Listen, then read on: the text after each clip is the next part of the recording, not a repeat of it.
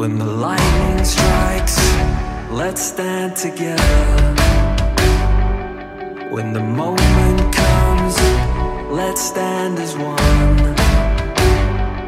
In electric light, the world is watching.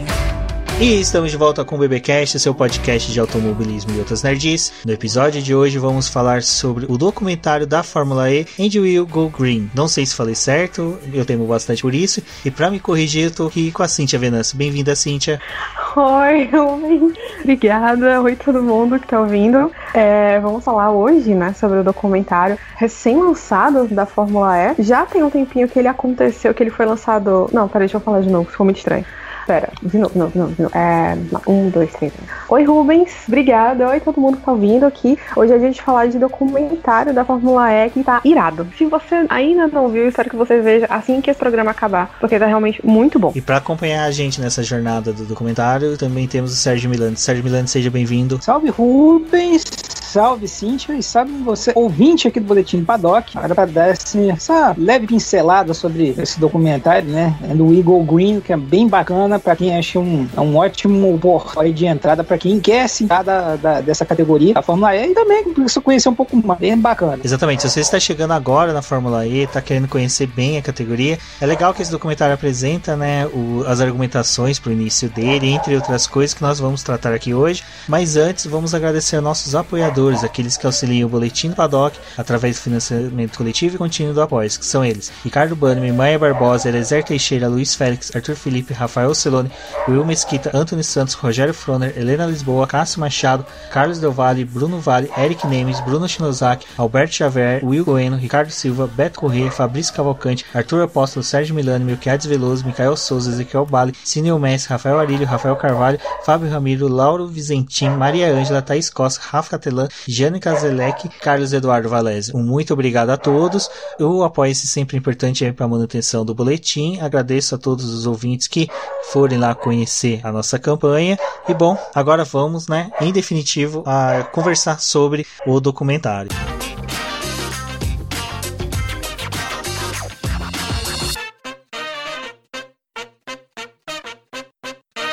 Bom, Cíntia, o legal desse documentário, se podemos colocar assim, é que ele já teve já grandes nomes por trás dele, né? A gente pode falar que Leonardo DiCaprio, que veio para a produção dele, ele veio participar, auxiliar na que seria a ligação entre as pessoas certas, né? Porque foi ele que apresentou o Fisher Stevens ao Alexandre, né, a Gag, para que fosse feita, né, o documentário. Isso, isso exatamente. E isso surgiu de um jantar que eles tiveram. O Leonardo DiCaprio, ele é uma pessoa que ele é muito nessa questão é, ambiental, né? E durante um tempo ele foi investidor da Aventura. Eu confesso que eu não sei se ele ainda é, mas ele foi investidor da, da Aventura. É, e ele sempre ia para as corridas, né? Então, lá, um belo dia eu tava lá jantando com a Gag, porque é isso que acontece quando você é amigo de uma estrela de Hollywood, não é isso mesmo? Então surgiu a ideia desse documentário e parabéns, o documentário foi produzido pelo DiCaprio, mas foi dirigido por é, duas pessoas que são conhecidas, né? São amigos do DiCaprio e, e ficou muito bom. A, é, a história ficou bem contada, a, tecnicamente ele, ele é ele passa a emoção que ele se propôs a passar, sabe? Assim, é, eles escolheram os personagens principais, né? Eles pegaram ali quatro pilotos para contar a história da quarta temporada da Fórmula E que aconteceu é, entre 2017 e 2018 e, e ele pega uma fase de mudança da, da categoria, né? Então ele vai contando essa história no desenrolar do ano e, e cara, foi realmente muito bom mesmo, assim. O que foi interessante desse documentário é que quando ele já começa, né, ele já começa apresentando que a primeira corrida ali, o início dela já teve as suas dificuldades.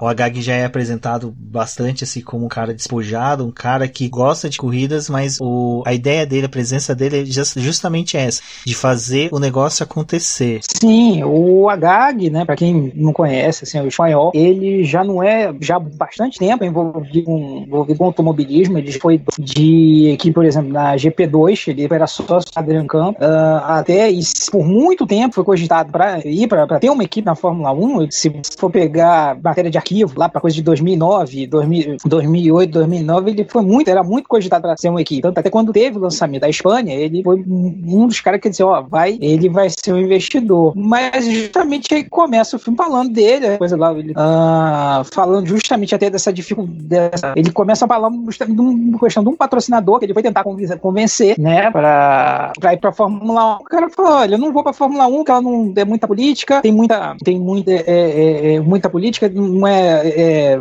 é, amigável ao meio ambiente, então a gente não tem interesse. Então, segundo ele, né, claro que né, quem, é, é, a história beneficia os, os vencedores, né, ele começa: olha, então eu comecei a pensar que a gente não consegue, não vai desenvolver alguma coisa nesse sentido, né, de uma, de uma categoria que seja ambientalmente correta, que seja mais uma outra pegada além da Fórmula 1, é uma coisa que não, talvez não suplante a Fórmula 1, mas que seja uma, uma alternativa ou que mostre novos caminhos. E foi lá, ele começa também começa mostrando lá ele com o Jean Todt, né, da FIA, o presidente da FIA comprou a ideia e olha, tá aí, se você quiser fazer, faz, né? A gente vai tratar isso como laboratório. E o filme começa justamente na primeira etapa né, da, da, da Fórmula E. Uh, o Agag lá, bom louco, saindo. O que tá acontecendo? Por que, que não saiu? Ah, o sinal tá com problema e tal, ali tentando é, resolver a situação, né? Vindo ali na, na, na linha, na, na, linha de frente para tentar resolver o problema. E resolveu.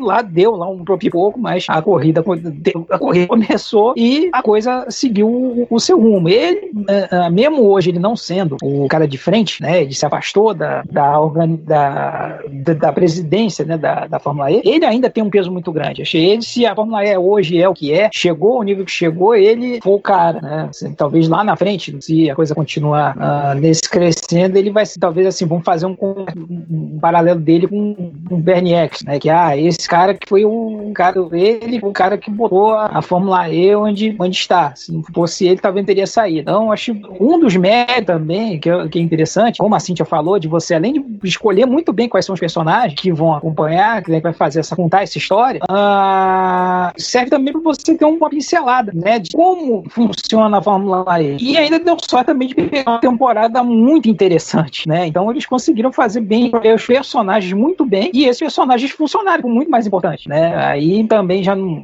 eu não consegui apurar, talvez a Cintia saiba melhor, não sei até, né, é, se eles eh, pegaram até mais outros para tentar fazer ali um, opções, né? Mas essa na, na opção foi muito interessante, que aí também já pega, né, briga do, do de graça com o Nelsinho, já também já mostra o próprio Verne, né, que acabou no campeonato, toda essa história. Então é, é, é um, é, um, é um drive to survive, vamos colocar assim, para colocar principalmente quem gosta de Fórmula 1, né? É um drive to survive em, um, em uma hora e meia, hora e quarenta, que é o, o, o documentário que a Fórmula 1 levou 10, né? Levou 10, levou 10 capítulos, talvez, mais enxuto. E até aí tá muito bem, bem contada a história, tá bem, bem editado, tá, tá enxuto. Uh, você não, acho que não sei se você, você não sente muito tempo passar. É uma edição bacana. Então, para quem talvez tenha uma, uma resistência em relação à, Fórmula E, vai ser uma bela, vai talvez servir para desmistificar algumas coisas, né? Vai, é aquela, acho que o fã de automobilismo ele tem que ver esse, mesmo que ele ainda tenha lá um ranço, vai servir para ele, para ele ver alguma coisa interessante, até para cair, sair um pouquinho como a gente brinca da monocultura da Fórmula 1, né? Que uma coisa que eu, por exemplo, Ford versus Ferrari já, já serviu um pouco para isso. Muita gente que eu fico vendo Fórmula 1, tá, coisa, Fórmula 1, Fórmula 1, Fórmula 1, Fórmula 1, Fórmula 1, achou bacana, começou até a procurar outras coisas. Então é até bom para sair um pouco dessa monocultura da Fórmula 1. E, né, o que, que vocês acham em relação a isso? É, o que eu achei legal é que bem já de início ele apresenta a argumentação perfeita para a categoria, porque a categoria ela não veio querer para substituir a Fórmula 1, não é como o pessoal dita que é isso, porque eles já sabiam que o carro era lento, que eles iam ter essa dificuldade da bateria.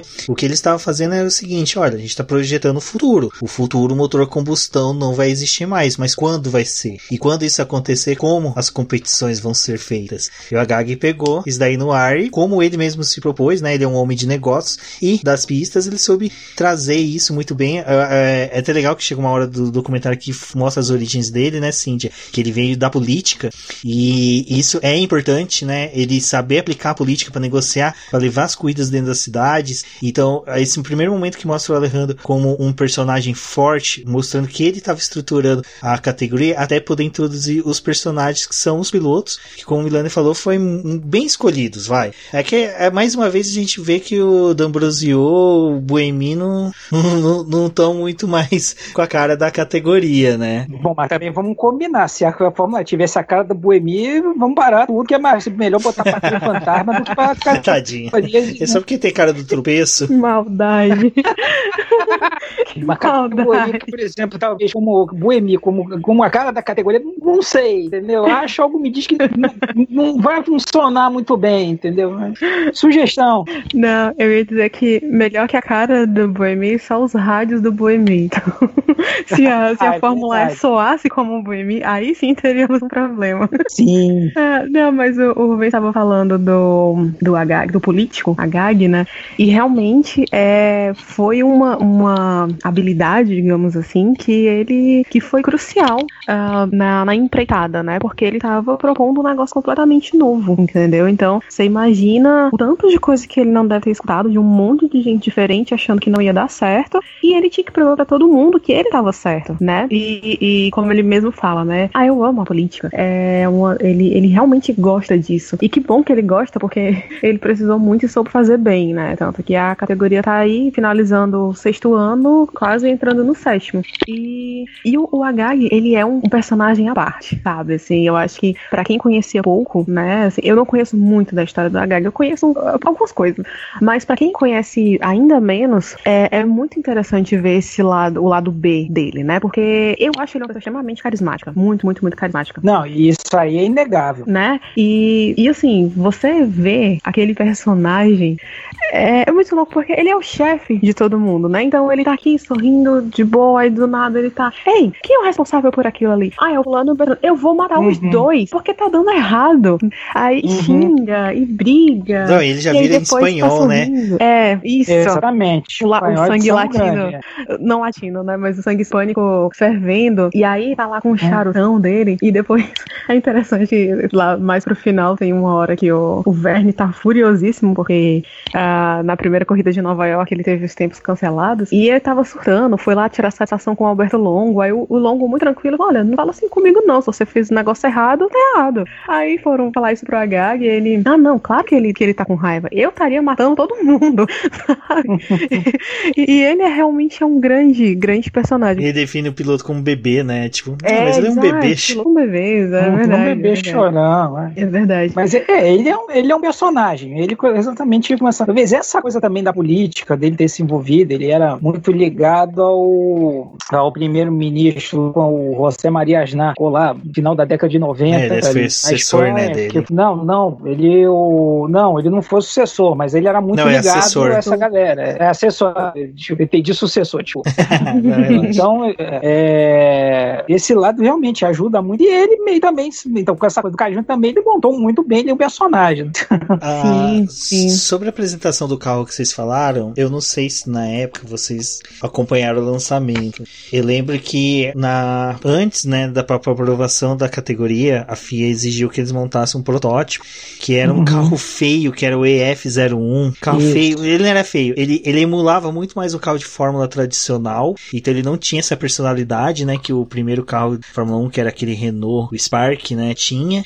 Então, na hora que uhum. teve a apresentação, eu lembro que tava todo mundo esperando o EF01, que é um carro bem parecido com Fórmula 3 regional. E quando apresentaram o Spark, todo mundo, opa, pera aí, é, os caras estão trazendo algo diferente, porque o carro já tem uma pegada diferente. Ele já tem esse, asa dianteira aqui que meio que cobre a, tenta cobrir a roda dianteira, na traseira ele já tem uma proteçãozinha diferente. Então eu acho que até essa mudança que eles tiveram do modelo do carro conseguiu atrair bastante o público, né? Sim, isso aí foi acho que determinante. Você pegar, porque você colocou bem, no início tinha coisa, o carro é elétrico também, você colocar na modo geral, ele era meio mongondron, aquela coisa que é assim, de, mesmo de competição. Então, é, é, é, fugiu um pouco do lugar comum, né? Só lembrando também que a, quem faz né, os carros da Fórmula E, já desde o início, a Spark, né? Um dos sócios lá é o Frederico Vasser, que é o, né, o chefe de equipe da chefe de equipe da Alfa na Fórmula 1. Então, também é outro, mais uma ligação da Fórmula 1 né, com, com a Fórmula E. Aí, justamente, quando houve aquela apresentação, e opa, né? Opa, peraí, tem.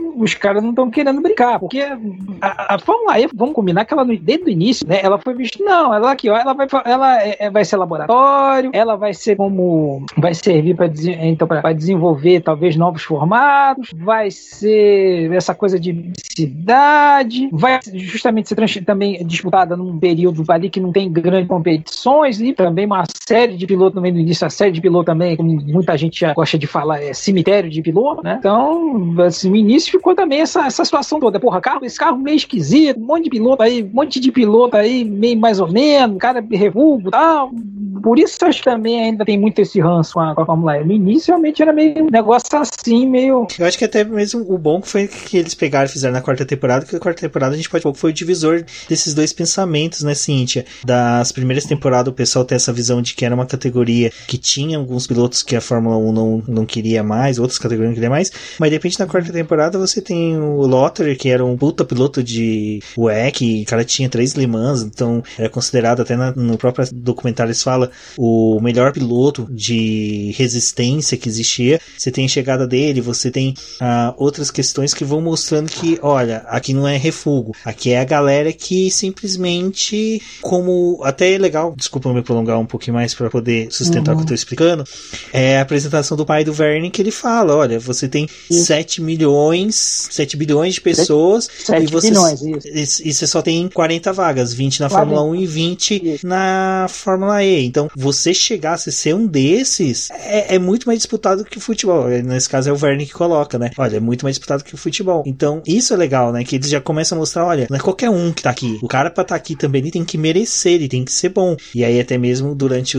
a temporada, eles vão mostrando as dificuldades que o Nelson Piquet, que é o cara que ganhou o primeiro título, tá tendo. Você falou do pai do Verne, pra mim ele foi o melhor coadjuvante do documentário. Aqueles Gente, personagens secundários legal. que a Pixar tem, né? Parece é, aquele velhinho cara. que restaura carro, do, person... bonequinhos do Toy Story, né? Aquele velhinho simpático que você quer ser amigo. Mano, eu fiquei com vontade de correr naquela pista de kart dele. Exato. É, que é eu quero conhecer. É, é, eu é, quero tipo... sentar com esse cara, eu quero conversar com ele. É, tipo, Verne, sai, não quero mais falar com você, só quero conversar com seu pai agora. Sabe quando o caso, aquele caso que o pai é mais legal que o filho? Gente, uhum. o pai do Verne é muito legal. E, e ele fala, ele fala de uma maneira muito doce, muito suave, muito humilde. E que é... história de vida deles, né? Sim, sim. E, nossa, eu fiquei realmente encantada com o pai do Verne. É, e realmente aquela temporada, além desse, de entrada de novos pilotos e tal, foi, como eu até coloquei lá no texto que eu fiz sobre, uh, sobre o Enrico Green pro BP, é, essa temporada foi um período de transição. Foi quando foi anunciado o Gen 2, que teria uma bateria só, que não precisaria mais trocar de carro. Então, no próprio documentário até mostra uh, umas cenas, né, da McLaren é, desenvolvendo a bateria e é mais uma ligação com a Fórmula E. É, então, assim, a, a entrada de novas equipes dependia desse projeto também, né?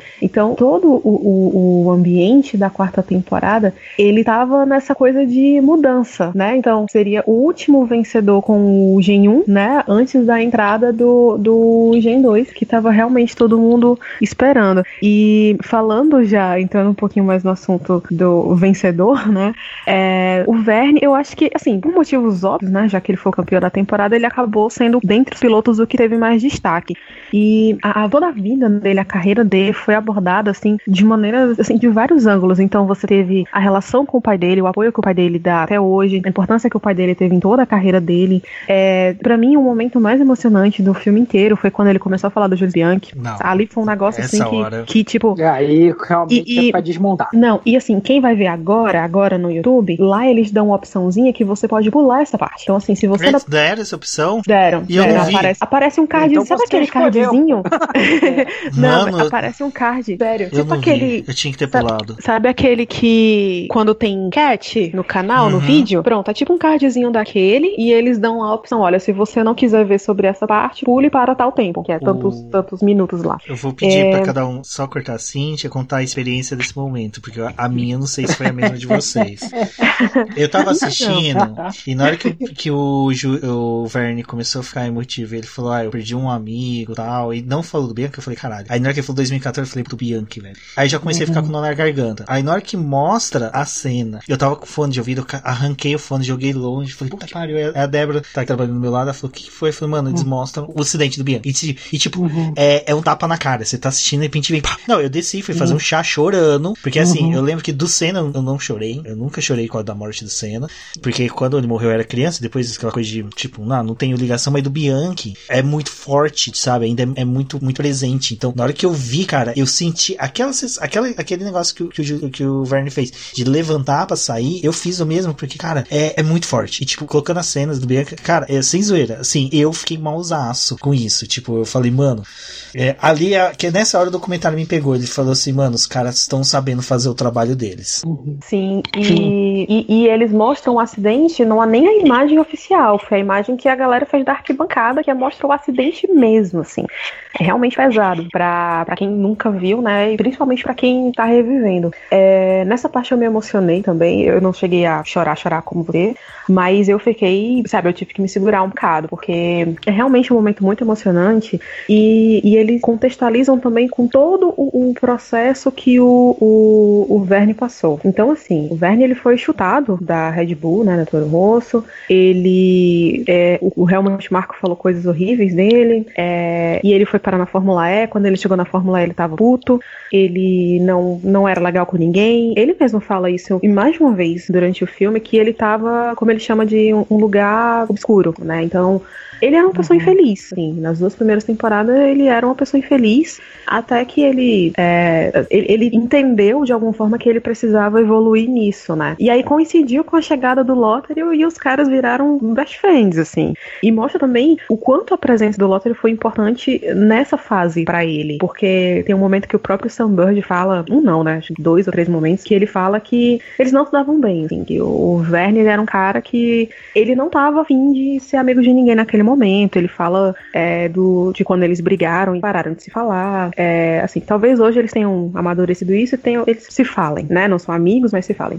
Mas a chegada do André Lottery naquele momento foi muito importante até pro, pro emocional, pro psicológico do, do Verne, né? Porque é, no filme mostram os detalhes, tipo, de quando ele ainda fica muito nervoso e muito puto quando alguma coisa dá errado. E o Lottery tá lá de boa, assim, né? Tipo, uhum. O Lottery já é aquele cara assim, calejado, né? É, já é um cara muito tempo tempo ele já, falou, já passou. Ah, eu, eu acho que eu era assim também na idade dele, mas agora eu só tô aqui, eu entendo o que ele tá passando, mas beleza, né? E, e, e, é interessante você ver esse contraste de duas gerações, né? Eles têm quase 10 anos de diferença e, e, e realmente, assim, foi muito importante ter essa coisa da. ter uma figura mais madura, né? Pro, pro Jeff poder evoluir também, como, não só como piloto, mas como pessoa, né? Sim, eu acho que é importante essa, porque realmente, como você falou, ele veio muito mexido sentido da, da, da, do que aconteceu, né? Ele tinha muito golpe sido preterido no, pelo Kvyat, né? Na Red Bull. Uh, eu acho, pessoalmente, aquela coisa já mesmo lá, já atrás, eu já achava assim, um grande erro estratégico, porque eu sempre gostei do Verne, isso já. O Verne também é um caso bacana, né? agora já aproveitando assim, que ele um, ele veio também bancado por um programa de direção francesa que é de formação tanto de piloto quanto de,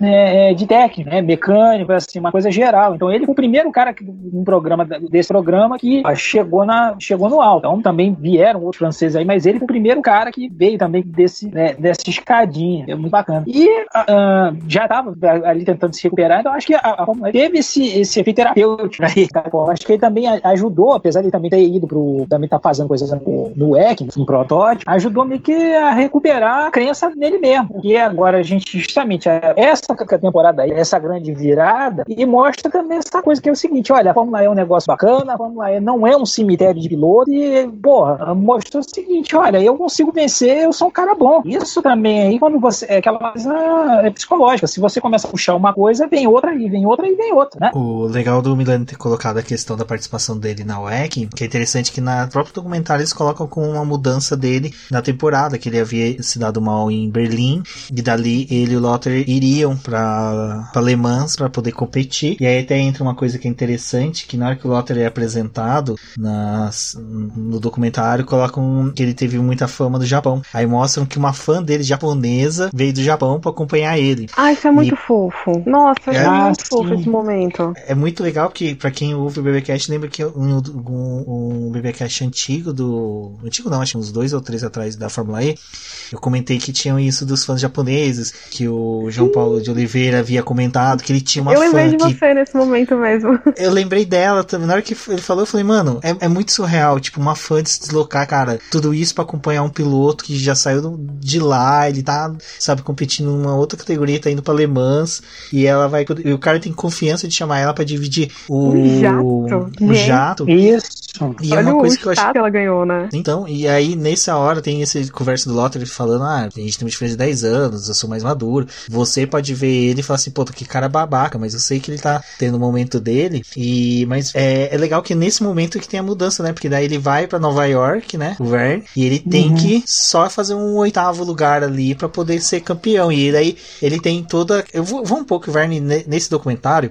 A, a- a construção do documentário não quis propor isso, mas só que você vê toda uma questão de uma jornada do herói, que é o cara ter se fudido na Fórmula 1, o cara ter nascido não milionário, mas tenha passado dificuldades, apesar do pai dele ter uma pista de kart, tudo, é, ele ter sido chutado da categoria principal, ter que voltar pra carreira, refazer a carreira dele. É bem legal que tem toda essa construção e ele tem as quedas que o herói tem na jornada dele Uhum. até chegar na consagração que foi naquela corrida de Nova York. Então foi muito bacana essa construção que colocaram do Verne, mas só que daí a gente também tem outros personagens que vão orbitando, que vai desde o Sam Beard contando, né, que os pais tiveram que hipotecar a casa, o Nelson Piquet e o Lucas de Graça com as tretas deles, né? Eu acho que a escolha dos personagens nesse ponto foi bem bacana. Sim, é bacana E- também, né? Vendo o cinco comendo, sa- comendo salame no boteco, uma coisa assim bem. Não. Ele come, BR, BR. O sal, ele come o salame e ainda fala, até dando alfinetada. É, eu adoro essa coisa de vegano. Porra, Nelsinho, você quer uma treta com todo mundo, cara. Deixa de ser chato. Come o negócio aí e fecha a boca. Né? Tipo. Parece que o cara gosta, né, de cutucar os outros. Tá, é, eu, eu não queria puxar o assunto Nelsinho agora, não, porque você tinha falado do Bird e eu acho que ele tá mais ligado ao Verne do que o Nelsinho. Então eu vou puxar o Bird, que foi o outro personagem escolhido, né? É, eu já conhecia também um pouquinho da história do Bird, eu já sabia dessa história de ele ter quase falido antes de, de entrar pra Fórmula E, é, porque ele, basicamente foi o que aconteceu, né? Assim, lá no, no vídeo mostra ah, o acidente que ele teve, que deu prejuízo pra equipe, que não podia gastar e que, enfim, a família dele se endividou e tal, e ele tava quebrado, né? É, e ele também teve aquela história da Mercedes de sempre ser o, o reserva, né? O cara que tá ali o Uhum. tempo todo, mas na verdade não tá, né? Ele tava lá só pra tomar café, como ele mesmo falou. E ele tem uma frase genial que era tipo assim: é muito mais fácil. Eu, nunca consegui um carro na Fórmula E ou na Fórmula 1. É, seria muito mais fácil eu ir pra lua numa banana do que conseguir um, um carro, né? Um lugar realmente na equipe. E você sente isso, porque, cara, ele disse, é, ele passou quatro anos lá, né? Foi de 2010 até 2014. E você imagina você ficar quatro anos ali indo pra todas as corridas, pensando se um dia você ia ter uma chance, assim, mesmo que mínima, e o negócio nunca Gente, aconteceu. Oi? Não, mas ele não ia bater o recorde do. Ele não ia bater o recorde do Gary Pérez. É, eu lembrei dele também. Era só querida, eu é da querida McLaren. é. O Gary É. Pérez também, é, assim, se, se você tiver cuidado, procure no, no, no Google. É, eu acho que o tempo que ele teve como piloto de teste da McLaren, ele já poderia contar para aposentadoria dele. Né? Rubens, é. eu acho que não sei como ele não conhece a lei inglesa de aposentadoria, mas na brasileira, eu acho que certamente ele encaixaria. O que? Na O... antiga. De tempo de, à disposição? Com certeza. Eu acho que no caso do Bird, cara, ele foi o pássaro que mais consumiu cafeína em todos os tempos. Nossa, Ele ultrapassa, ele tra- ultrapassa o jacu, que é um pássaro brasileiro que também come semente de café, caga e o pessoal recolhe o cocô pra fazer café de rico. É sério, existe isso. caraca. Sim. É, Sim, na- no é Vietnã tem um macaquinho, em Minas Gerais, lá na região de Guaxupé, o pessoal recolhe cocô de jacu pra fazer café. Fiquem com isso na mente. E o Bird brinca, né, que ele é... a- O Bird explicando as coisas ali na mesa de café, eu achei sensacional, cara. Eu- Eu quero sentar um dia e tomar um café com ele. Que ele primeiro foi explicando que ele nunca tomou tanto café quanto ele tomou na época da Mercedes, né, porque ele tinha que esperar Michael Schumacher é, aposentar, daí veio o Lewis Hamilton, e quando que com o Lewis Hamilton ele conseguiria uma vaga, e depois foi na hora que ele foi explicar a questão do da recuperação de energia, né, da frenagem, tudo, Ah, e que ele ficava com a com, com a colherzinha explicando, cara, como.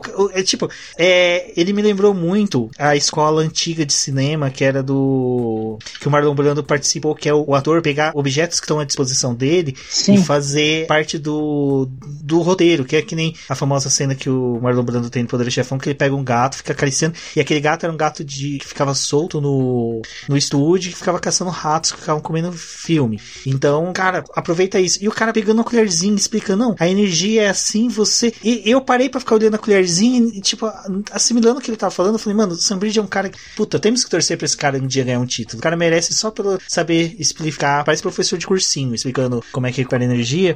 E depois, ah, eu fiquei com muita dor dele, coitado, na hora que ele falou que teve que hipotecar a casa, teve Uhum. que, que brigar, e aí fala que não vem de família rica, aí eles colocam em, contra, em contrapeso, coloca a história do Nelson Piquet, que fala que Nelson teve todo o apoio do pai, até o Lucas de Graça depois reforma, reforça isso, que é sempre a única coisa babaca que eu sempre achei do Lucas, apesar de gostar dele em outros pontos, é esse dele bater na martela que ele tinha que lutar contra os sobrenomes Nelson, do Piquet e do Senna. Sei lá, cara, eu acho que quando o cara tem talento, ele consegue se sobrepor sobre esses sobrenomes, sendo que Lewis Hamilton correu também contra Piquet e Senna, né? Então, Uhum. tem tudo isso. Mas é legal que o documentário foi mostrando essas coisinhas que tem dentro da Fórmula E, que é que o pessoal não, não observa, que tipo, a gente como a gente só tem os 15 minutos antes da corrida, 15 minutos depois, a gente não tem todo esse dinamismo que, que, é, que o documentário deu das entrelinhas da relação entre os pilotos. Sim, sim. E só, só um negócio que falou do Lucas de Graça. É interessante ele falando: Ah, eu não. Todos os patrocínios iam pro Piquet e pro Senna. E aí cortam uma imagem, uma foto lá que ele tinha, sei lá, 15 anos em Mônaco, entendeu? Assim, Uhum. beleza. Uhum. É, mas voltando pro É. Sam Bird, voltando Eu com pro Sam 15 Bird. anos só ia de Guaxupé São Paulo, Guaxupé São Paulo. né? Ah, eu ia pra, pra Praia de Iracema aqui em Fortaleza já, foi quando eu comecei a andar. É, É, então, é, sim, o. E tem, tem uma, outra, uma outra parte interessante quando ele fala que, tipo, eu sempre fui o cara que eu bati na porta, né? Ele, ele, ele tem umas associações muito legais. Tipo, Ele fala, é como se eu sempre fosse a dama de honra, né? Ele, ele nunca é a noiva que casou, né? Ele só era a, a dama de honra. E naquele ano, eu torci muito pro Sunburst. E eu tô começando a achar que eu realmente tô jogando praga nele, porque é, desde que eu comecei a acompanhar mais a Fórmula E, eu torci muito pro Sunburst. E o coitado. o pior que eu também, cara. Desculpa. Não, Mas- ele é um cara simpático, é aquele cara que você olha pra ele você simpatiza com ele. Eu sempre É, me cara- simpatizei com caras de barba, velho. Era o Heifeld na Fórmula 1. depois foi o Sunbird na Fórmula E. Na época que o Heifeld também tava. E, cara, eu tô vendo que eu não posso. Aí, o Lottery agora também na Porsche. Eu tava simpatizando com ele, porque ele tava meio barbudinho. Eu tenho que ir pros caras que tem, não tem barba, cara. Porque, tipo, E, Não dá. e assim, eu acho que o Sunburst é aquele, ele é um inglês que ele não é o chatão, sabe? Aquele todo polidão e tal, porque ele é um- uma pessoa descontraída.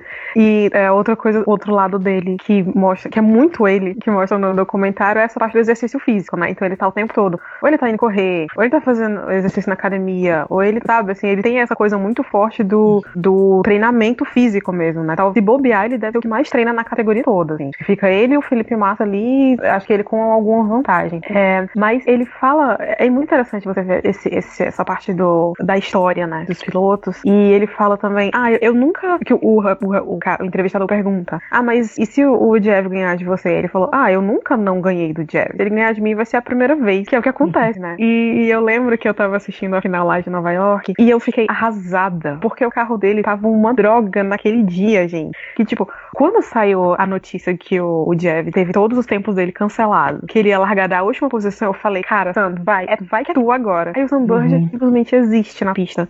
Gente, eu, foi um negócio assim, desesperador, desesperador. E aí quando o Lottery passou ele, eu falei, ah não, já era. Aí veio o, o, o Verne e passou os dois, né? Porque obviamente o Lottery ia ceder a posição. E eu fiquei arrasada. E aí quando mostra que a corrida acabou, que ele vai pra garagem, aí fica todo aquele, né? Tipo, pô, ele perdeu, né? Então ele tava triste. E aí depois o Verne vai lá cumprimentar ele. Aí vão entrevistar o Sunbird em frente à garagem da Tequila, gente. Assim, pelo amor de Deus, que maldade. Que, que, Sabe? É que muita timing é esse, né? com ele. Muita maldade. Que timing é esse, né? Enfim, mas é o famoso é, construção, da- né? Construção do cenário, né? O... Agora a gente né, tocou no questão Lucas de Graça e Nelson Piquet.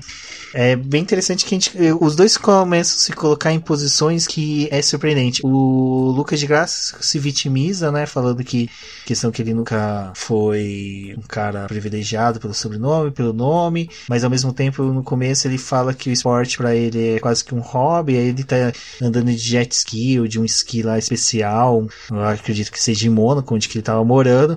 Depois o Nelson começa a falar: "Não, mas meu pai nunca me apoiou". E aí teve um momento que eu achei um momento babaca do Nelson, que foi quando o Nelson pediu para ele assistir uma corrida, e foi a corrida até que ele ganhou o título, que o pai dele tava na Europa, o pai dele virou para ele e falou assim: "Não, eu vou pro Brasil". E ele falou que ficou magoado, tipo, porra. Então você começa a ver que o Nelson teve aporte do pai dele, teve, mas não foi aquele aporte do pai tá ali do lado a todo momento, que eu acho que muitas vezes eu acho que o Nelson deve ter preferido que o pai dele estivesse do lado dele do que simplesmente como ele expôs que os mecânicos estavam atrás dele. E é legal que a gente tem essa dualidade entre os dois pilotos, né? Que um fica se vitimizando que não tem sobrenome forte, o outro fala, não, eu tenho sobrenome, mas meu pai nunca esteve tão presente. Até quando a, o pessoal ali da produção toca na ferida, a questão do acidente lá do Singapura Gate, que pergunta para ele, o que, que você achou, como é que foi a situação tal. Ele falou, ah, cara, eu tinha 21 anos, eu tava sozinho. Tipo, não tinha, você percebe, eu não tava com meu pai, não tava com ninguém, eu tava só seguindo a onda. Para mim aquilo era natural. Então você percebe que a presença, o fato dele ser filho do Nelson Piquet não foi tão, assim, fundamental na formação dele. Ele só simplesmente seguiu a maré. Percebe que o Nelson Piquet sempre foi o cara que seguiu a maré porque ele simplesmente gosta de correr. E ele expõe isso. Ele falou, não, eu quero correr. Eu não quero, tipo, Fórmula E, Fórmula 1, Stock Car, não importa onde que eu esteja, eu só quero correr. E eu achei bem legal essa posição dos dois pilotos brasileiros dentro do documentário. O que, vocês acharam? O que vocês viram disso de bacana, de